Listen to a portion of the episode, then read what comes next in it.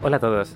Para este número de Pterodáctilo contamos con la presencia del escritor Jesús Carrasco, quien está realizando una gira por Estados Unidos para presentar la nueva traducción de Margaret Jewel Costa, nominada a los premios PEN, de su celebrada novela Intemperie.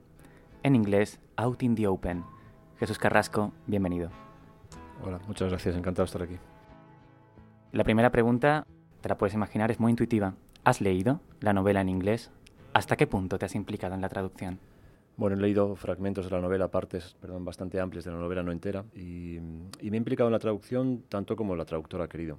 Yo conocí a Margaret hacia el final del proceso de, de, su proceso de trabajo, en el verano de 2014, si no recuerdo mal, y un día recibí un, un, correo suyo con una docena de preguntas que yo me ocupé de responder de la mejor manera posible, pero dos días después me mandó otro correo con otras 12 preguntas. Y durante varias semanas estuvimos trabajando así. Así que desde aquel momento, bueno, eh, comenzó una amistad que dura hasta hoy y que es un, en fin, un encuentro felicísimo para mí en lo profesional y sobre todo en lo personal. Desde su publicación en 2013, Intemperie ha sido traducida a una veintena de idiomas. En ese proceso, pero sobre todo en esta traducción, ¿has descubierto eh, detalles del libro, de tu estilo o incluso de la lengua española, que es tu material del trabajo, de los que no te hubieras percatado antes? Bueno, es una excelente pregunta, desde luego, es muy, es muy aguda. Sí, eso sucedió. Me sucedió con ella y me sucedió con otros traductores, pero particularmente con ella. Por lo que contaba antes, eh, su forma de trabajo es muy precisa y muy exhaustiva y, y, gracias a ello descubrí elementos en el texto que no reconocí en un primer momento como míos, no sabía muy bien qué hacían allí y que a través de su trabajo y de sus observaciones yo pude analizar y, descubrir en ellos elementos coherentes, aunque inconscientes, de mi propia escritura. Siempre pongo un ejemplo que es muy gráfico y es la segunda frase del libro que dice algo así como, es una frase nominal que dice berreos como jaras calcinadas, ¿no? es una frase sin verbo.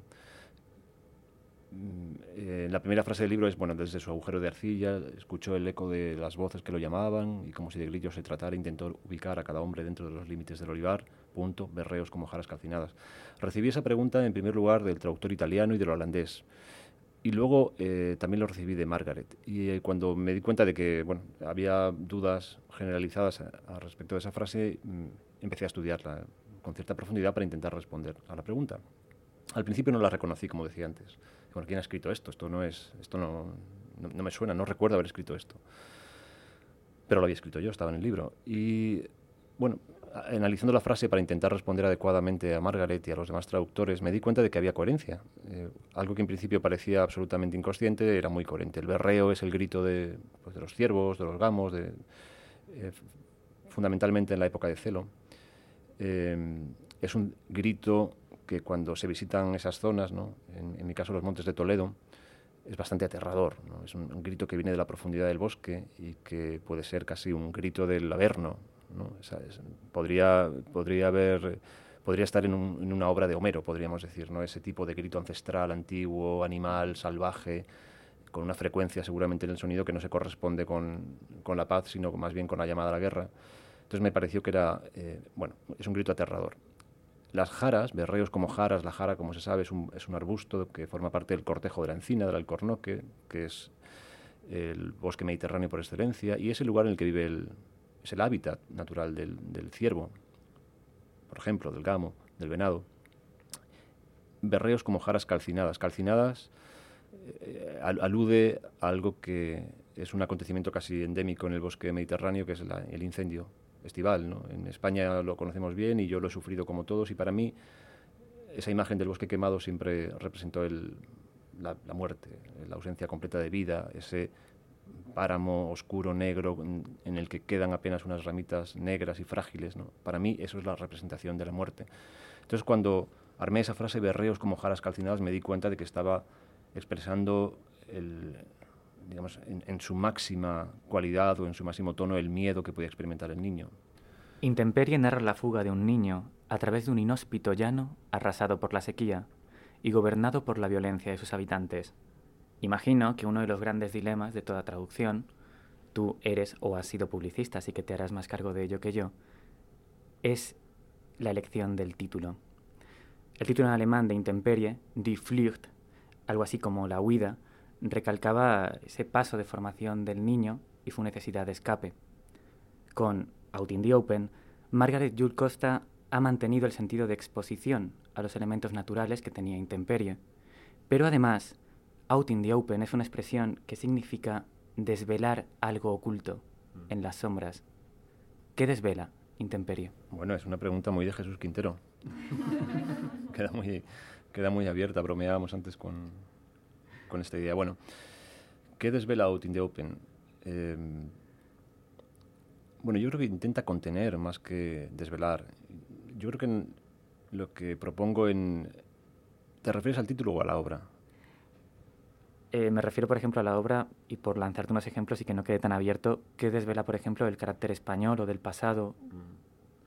Vale, decía que he intentado que sea un texto contenido, o sea, que contenga todo eso, a veces de manera consciente y a veces de manera inconsciente, y que sea el lector quien vaya revelando aquellas partes que le sean más naturales o con las que se sienta más afín, pero sí que contiene, desde luego, una profunda raíz ibérica en mí.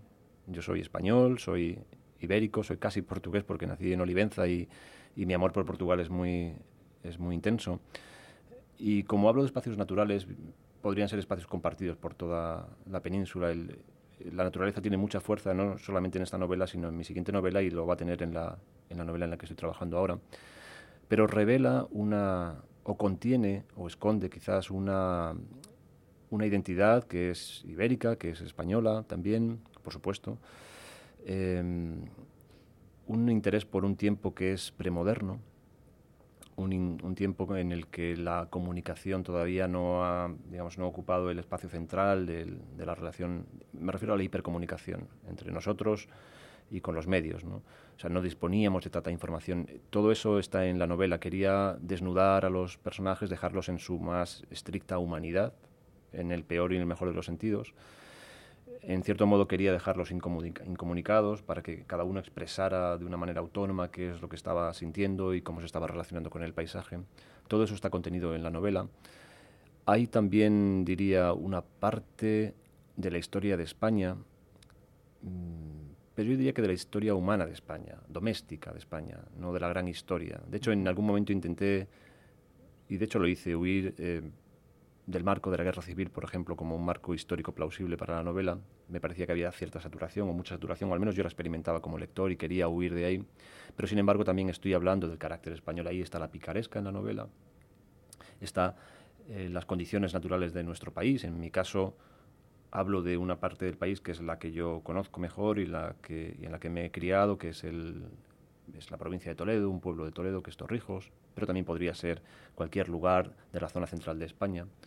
Entonces hablo de todo eso. Eh, diría que es una novela profundamente española, o ibérica, si se quiere, eh, y al mismo tiempo, y esto es una cosa que no, desde luego nunca pretendí, es una novela que podría ser, como se dice, universal, por el hecho de que, aunque es una novela bien reconocible en el paisaje español, no, bueno, no ofrece nombres, topónimos, no ofrece fechas, es decir, una especie de limbo narrativo en el que se desarrolla que hace que bueno, un lector de Arizona o de Texas pueda hacer la suya porque el paisaje es muy, es muy parecido. Lectores de Holanda, por ejemplo, que es, un, eh, es una sociedad, un marco cultural distinto al nuestro y, y paisajístico también, pues han recibido la novela con, con, con, mucha generosidad y ha tenido muchos lectores en Holanda, lo cual también bueno, es un misterio, ¿no? Saber por qué un lector se engancha a una obra, eh, digamos, tan local como pueda ser esta. ¿no?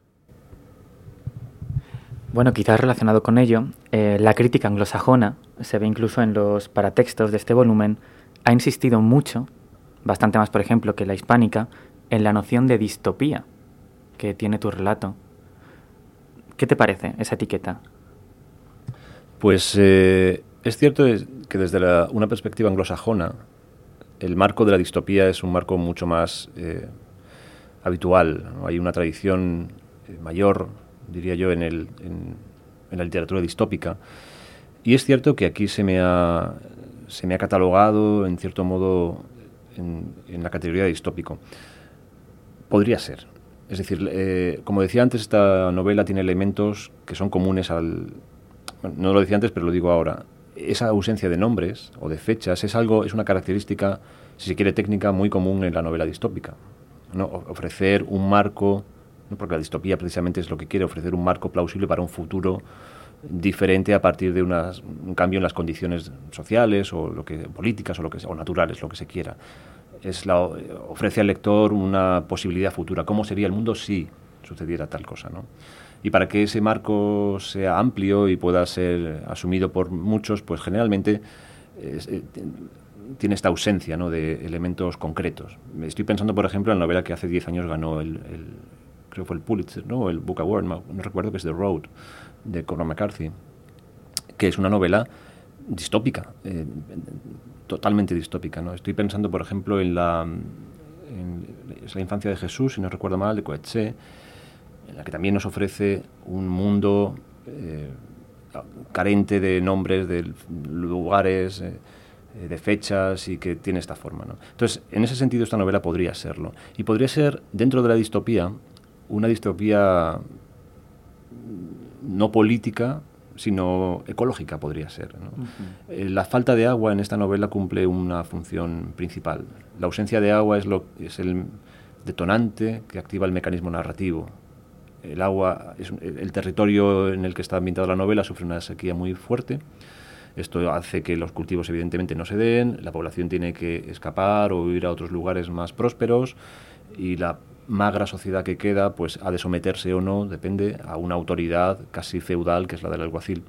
De modo que es esa falta de agua la que activa el mecanismo narrativo y, es, y en ese sentido, en el sentido de, de distopía ecológica, podría ser una reflexión en torno a un problema que, que en el mundo es cada vez más creciente, también en parte debido al cambio climático, ¿no? pues que es el avance del desierto, eh, o pienso, en, por ejemplo, en, en, lugares donde el agua o la disponibilidad de agua ha sido y sigue siendo un elemento central en el conflicto, como podría ser, por ejemplo, en Israel y Palestina. ¿no? Hay un conflicto religioso, político, pero también subyace un conflicto por el agua, del que no se suele hablar mucho, pero que es fundamental también. ¿no? y ahí ha, habido también eh, pues, conflictos con el agua en Sudamérica, por, otros motivos, por la privatización. De modo que el agua, la disponibilidad de agua, dado que es el bien más esencial para que el ser humano funcione, es y será y puede que cada vez más un motivo de conflicto y de disputa. Y lo que ofrece este libro podría ser un ejemplo de cómo podría ser vivir en un lugar en el que el agua escasea. Vamos a continuar en esta segunda parte eh, hablando sobre la naturaleza y, tus posibles referentes. Entonces, de nuevo, tanto intemperie como la tierra que pisamos orbitan alrededor de la relación del ser humano con la tierra. ¿Hasta qué punto consideras que el paisaje y el lenguaje configuran la cultura de un país?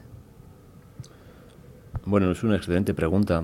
El lenguaje configura al ser humano, para empezar. ¿no? Utilizamos el lenguaje como, como la herramienta básica para el pensamiento. Pensamos con palabras, fundamentalmente. bueno, fundamentalmente no pensamos con palabras. Eh, nuestro discurso es un discurso verbal, incluso cuando es mental. Eh, de modo que el lenguaje determina absolutamente una cultura, o más bien quizás el lenguaje quien crea esa cultura. Es decir, somos españoles porque hablamos español, o somos eh, hispanos porque hablamos español, podemos pertenecer a una un ámbito cultural más restringido como puede ser España, pero podemos pertenecer a un ámbito cultural mucho más amplio como puede ser el de la comunidad de hablantes de español, que es muchísimo más amplia y diversa. Y yo creo que ese, esa lengua genera, un, genera una, una, comunidad eh, cultural que aunque diversa también es homogénea. Es decir, el encuentro con un hablante o con un ciudadano argentino, colombiano, mexicano es siempre un encuentro cercano en el que yo o nosotros, hablo de los eh, hablantes de español de, la península, en ese encuentro siempre encontramos una, siempre hay una proximidad, que es cultural, que es histórica, eh, que tiene que ver evidentemente con, la, con el momento en que España eh, se planta en, en, América y la conquista y, y, digamos, impone sus valores religiosos y culturales. Esa comunidad existe, pero también existe algo que es propio de la lengua castellana, una forma de entenderse que genera esa comunidad. Entonces el lenguaje, por supuesto, genera cultura. Y luego la relación con el paisaje, eh, yo creo que es una cosa probablemente más, más particular y que no me atrevería a decir que tiene relación con esto primero que decía. ¿no? Yo creo que es algo mucho más local y que seguramente si hubiera que hacer una distinción sería entre, entre sociedades urbanas y rurales. La percepción. Y a veces también entre sociedades modernas y premodernas. Cuando hablo de premoderno me refiero a, al momento previo a las grandes comunicaciones. Yo tengo una fuerte relación con el paisaje y la tengo evidentemente porque he nacido y he crecido en una España rural. De no haber sido así tendría una relación muy diferente o inexistente seguramente con el paisaje o quizá una relación mucho más recreativa con el paisaje, la de alguien que va al campo y pasa un tiempo. En mi caso esa relación es mucho más esencial. El campo, el campo de Toledo y fundamentalmente el olivar, el cereal, el llano, las leves colinas, ha sido mi campo de juego. Yo he experimentado, yo he crecido, yo he aprendido a ser humano en ese lugar. Y por tanto mi relación es muy fuerte con esos olores, con ese clima, con los animales, con los cultivos, con los usos. Y particularmente me interesa esa relación. Porque para mí configura, como, y ahí voy a tu pregunta, para mí configura al, la identidad de un ser humano, pero la configura o le da forma del mismo modo que una sociedad urbana puede hacerlo también. Eh, lo que sucede es que las sociedades urbanas, desde mi punto de vista, comparten muchos más elementos, son están menos diferenciadas entre sí. Es decir, haberse criado en Barcelona y Madrid, yo creo que probablemente genera un tipo de carácter, no lo sé, no me quiero meter tampoco en, asuntos mm, psicológicos o sociológicos, ¿no? pero seguramente una sociedad urbana genera en todos sus puntos elementos más, una, mayor homogeneidad. Sin embargo, ser montañés o del llano o, bueno, o de otros lugares a lo mejor puede generar ciertas diferencias en la relación con el paisaje porque el paisaje está mucho más presente y es más diverso. Pero bueno, esto es una teoría personal, no, no la voy a elevar a la categoría de teoría con mayúscula. Em, bueno, ya que estamos en Austin, Texas, me parece obligatorio mencionar que Intemperie eh, puede retrotraer en varios tramos a imágenes, a imágenes del western eh, clásico, sobre todo de aquellas películas más incómodas que giraban en torno a un héroe crepuscular. Eh, tu novela además tiene una secuencialidad muy cinematográfica en algunos pasajes y si no me equivoco se está preparando su adaptación al cine ¿Qué imágenes del cine arrastra eh, tu escritura? Pues muchas. Yo diría que también, aparte de las imágenes, el ritmo. Es una cosa también, antes hablábamos de elementos inconscientes en la escritura y este es uno de ellos. Eh, yo no tengo más remedio que reconocer que el cine está en esta novela. Yo me he criado, aunque en el campo, viendo westerns los sábados por la tarde, no en aquellas sesiones que daba televisión española donde vimos a John Ford, a Sam Peckinpah, eh, bueno, eh, a, todos los grandes del, del, cine del oeste que decíamos entonces, ¿no? Eh, de modo que eso está, yo lo reconozco. Y reconozco que hay imágenes propias del western, que hay elementos propios del western, pues la persecución, el llano, el secano, el pueblo abandonado, el pozo seco, los animales, todo eso forma parte del western y también forma parte del territorio en el que yo he crecido y del que hablaba antes. Así que no sé quién alimenta a quién, pero Toledo bien podría haber sido, no sé si Arkansas o, o, Texas en algún momento, ¿no? También con los mismos elementos. Faltaría el cardo rodando, eso sí, porque no es tan frecuente, que aunque también existe en la península ibérica. Pero debe ser que no hace tanto viento y no rueda por las calles vacías. Tampoco tenemos duelos al sol. Pero bueno, por lo demás, tampoco están en esta novela, pero sí que reconozco esa influencia del cine americano. Y en cuanto a la adaptación a la a, película, efectivamente, se está llevando a cabo. Es un proyecto que, es, que casi nació con, el, con la publicación del libro. Es decir, el, el contrato para, para, hacer la adaptación pues, se firmó prácticamente cuando se publicó el libro. El proyecto sigue en marcha y de hecho se rueda este próximo verano en España. Eh, es muy común en las reseñas sobre intemperie que mencionen la posible relación del libro con el tremendismo rural de Cela, eh, la familia Pascual Duarte, o con el imaginario de Miguel Delibes. Eh, en expresiones como sudar las risas, moscas como dientes negros, papada de ramas muertas, el aire, grasa de tren, luz a guiños, se puede ver incluso una influencia valleinclaniana. Así pues, Jesús, eh, ¿con qué escritores actuales notas más afinidad eh, o te influyen más? Eh, yo advierto ciertas similitudes, por ejemplo, entre tu imagen del trauma infantil y la mala letra de Sara Mesa. ¿Puedes elaborar un poco?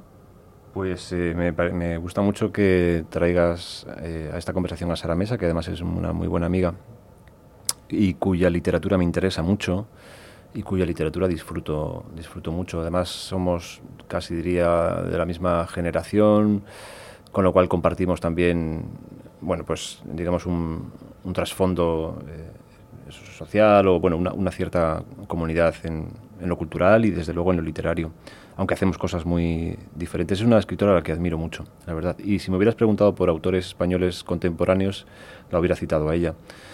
Eh, también podría citar a, Ricardo Menéndez Salmón, por ejemplo, cuya literatura me resulta muy punzante, muy aguda, dolorosa a veces, pero siempre muy orientada a lo esencial y con una enorme potencia visual y lingüística que me gusta mucho. Te podría hablar de autores más veteranos, quizás más afines a lo que hago, como podría ser Julio Llamazares, ¿no? que también es un autor ya bien reconocido que se ha ocupado de hablarnos de una España bueno, también rural y que en cierto modo desaparece. Es un autor que me gusta mucho. Eh, podría si, hablamos solamente de españoles, eh, hay un cuentista, por ejemplo, que me, que me, encanta, que es John Bilbao, que también es de mi generación, que creo que es eh, fin, un escritor extraordinario, único. Como lo es también Sara, como cuentista, que es también absolutamente, en fin, rotunda cuando escribe relatos. ¿no? Me gustan, no sé, libros de Jen Díaz, por ejemplo, me han gustado mucho. Eh, Isaac Rosa por, por, su, por su foco siempre político, que también me parece esencial y que forma parte de, digamos, de, un, de una colección de visiones sobre la realidad española o, contemporánea que, en, la que él siempre tiene que estar. ¿no? Bueno, podría citar muchos más, eh, pero si hablamos de contemporáneos me voy a quedar de momento con ellos. Y ahora vamos a pasar a uno de tus rasgos más característicos, el estilo. Intemperie es un relato muy duro, sangrante incluso, que muchas veces muestra un naturalismo intestinal, pero que se combina con un uso del lenguaje luminoso y hasta lírico. Leo un par de ejemplos. Uno muy breve. Pasaron unos segundos negros. Otro mayor. La corteza de queso sudaba su grasa sobre la tela, formando un lamparón como un arrecife coralino. Entonces la pregunta sería, ¿hay en el caso de tu libro un elogio estético de la sombra, de lo sucio, de la naturaleza y su fisicidad? ¿Hasta qué punto buscas y has querido explotar la belleza del lenguaje? Bueno, para mí la plasticidad y la belleza del lenguaje es algo fundamental. Si me dedico a la escritura, seguramente sea por la materia en sí, que me interesa. Es como, no sé, si eres alfarero, pues quizá quieras hacer jarrones o quizá simplemente te interese la arcilla eh, y hacer cosas con ella. A mí me interesa fundamentalmente el lenguaje como materia lo hablábamos antes porque es la, son los ladrillos del pensamiento, en la medida en que, quiero decir, que me interesa el lenguaje mucho más allá que sea el material con el que trabajo, me interesa porque, porque básicamente lo es todo. Con el lenguaje somos capaces de comunicarnos, pero también somos capaces de interpretar el mundo de una manera más compleja o menos compleja, y eso fundamentalmente tiene que ver con el conocimiento del lenguaje. De modo que hay un interés por mi parte fundamental en bueno, intentar eh, aprender eh, el lenguaje en, su, en, toda su complejidad. ¿no? Y luego está la dimensión profesional, o estética si se quiere. Me interesa también. Creo que el lenguaje como materia es muy plástico y tiene una gran potencialidad a la hora de crear belleza. ¿no? Si eres lector de poesía, pues lo entiendes perfectamente, esta, esta idea. ¿no? De modo que cuando cuento una historia, intento que esa historia no se cuente de cualquier manera. Intento que haya un plano que a muchos lectores también les separa y les aparta de la narración, pero para mí es un plano irrenunciable, un plano en el que el lenguaje tiene que estar tratado de una manera eh, bella, o como yo entiendo que es bella, aguda, punzante, precisa. El lenguaje tiene que ofrecer, o desde mi punto de vista, por supuesto, una, una imagen compleja del mundo, también bella, como decía antes. Entonces, ese es la, el motivo por el que en mis novelas hay un cuidado, eh, particular, ni mejor ni peor, el que yo pueda otorgarle al texto, hay un cuidado particular, una atención particular al, lenguaje. Decía, y me viene a la cabeza alguna crítica que ha, que ha tenido el libro, que ese plano a veces puede apartar al lector de, del texto, de la historia. Y es algo con lo que hay que tener, hay que tener presente y hay que tener cuidado. Eh, porque uno escribe para comunicar una serie de cosas y yo en particular aspiro, si puedo, a intentar desaparecer, diluirme en el texto. No me gusta encontrarme al escritor en el texto del mismo modo que no me gusta encontrarme al músico en el escenario. Quiero encontrarme con su música. Quiero encontrarme con su literatura o con su poesía. En el momento en que empiezo a ver al autor, a la autora, al músico, empiezo, digamos que pierdo el sentido estético de aquello que se me está contando.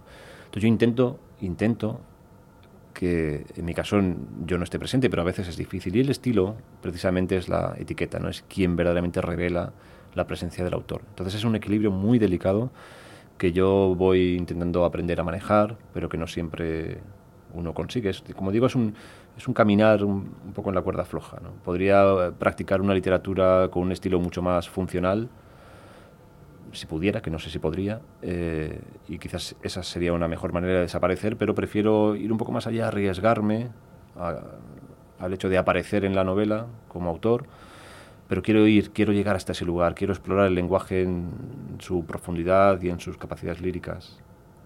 Escriba una novela o escriba, no te diría escribiendo un email, pero también escribiendo un email o en WhatsApp hay que tener cuidado. Yo intento tener todo el máximo cuidado y el respeto por la lengua, aunque esté escribiendo un mensaje en WhatsApp, sin interrogaciones al principio, al final, puntos, comas, mayúsculas, etcétera.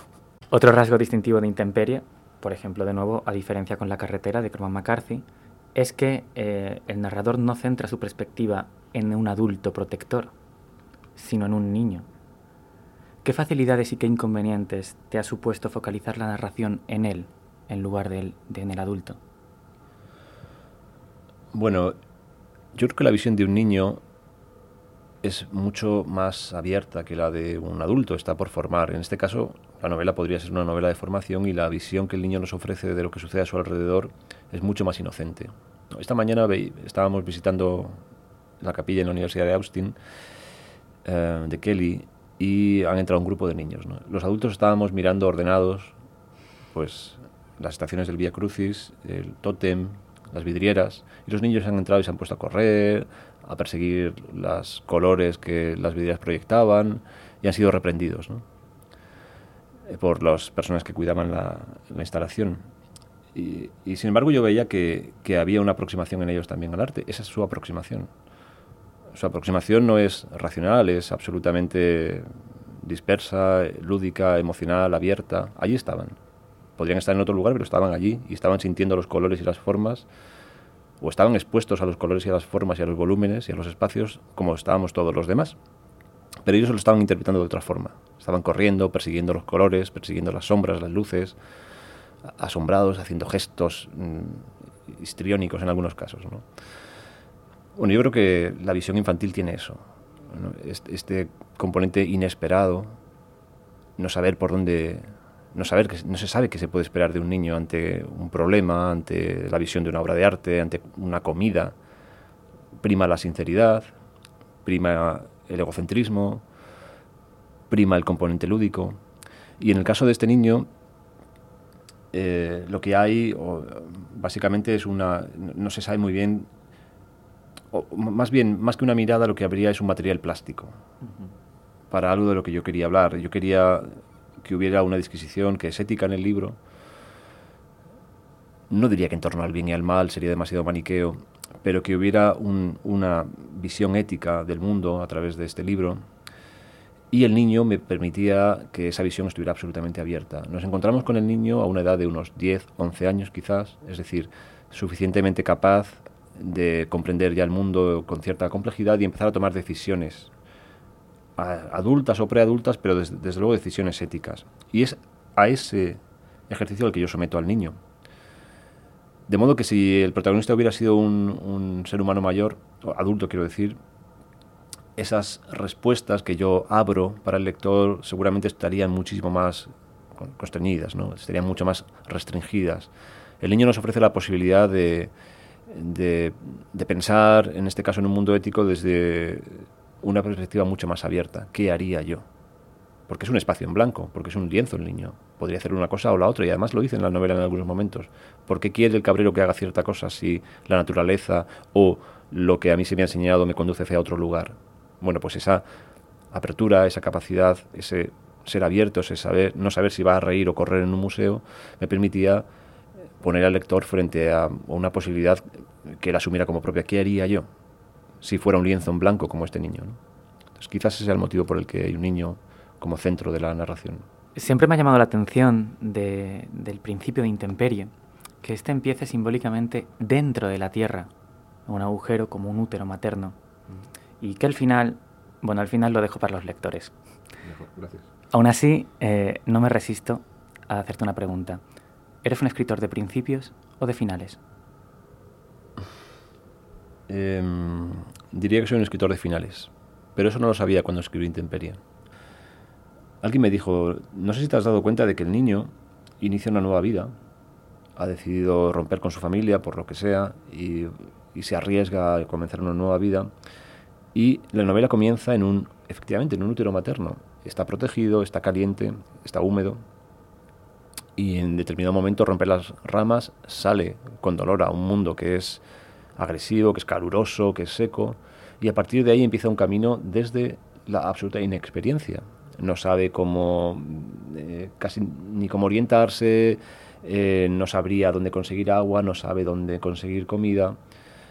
De modo que los cuatro o cinco días en los que el niño está en fuga, bueno, los que yo cuento en el libro, se podrían interpretar como el inicio de una nueva vida con los encuentros que tiene una vida, que es con el cabrero, con el bien, con el mal, con, en fin, con todos los elementos propios de, de la vida, la naturaleza, el paisaje, la familia, su ausencia, comienza ahí, en, un, en una especie de nuevo nacimiento que él se regala o se concede a sí mismo o no tiene más remedio que concederse a sí mismo.